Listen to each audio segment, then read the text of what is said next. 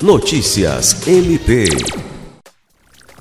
O Ministério Público do Acre, por intermédio da primeira Promotoria de Justiça Civil de Cruzeiro do Sul, realizou nesta quinta-feira, 10 de fevereiro, uma sustentação oral perante a primeira Câmara Civil do Tribunal de Justiça do Acre, visando a nomeação dos candidatos aprovados dentro do número de vagas do quinto concurso público para a carreira de defensor público do Estado do Acre. O parquê acriano destacou a insuficiência de defensores públicos, especialmente em Cruzeiro do Sul, e reforçou que, para solucionar a questão, o Estado tem feito pagamento de honorários para advogados dativos. No entanto, essa prestação de serviço tem movimentado grandes quantias do erário, valores que superam o que seria despendido com a folha de pagamento dos defensores quando nomeados.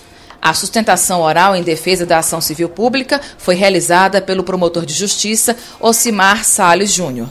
Já o procurador de justiça Cosmo Lima de Souza atuou como fiscal da ordem jurídica, defendendo a relevância do julgamento perante a Corte de Justiça. Alice Regina para a Agência de Notícias do Ministério Público do Acre.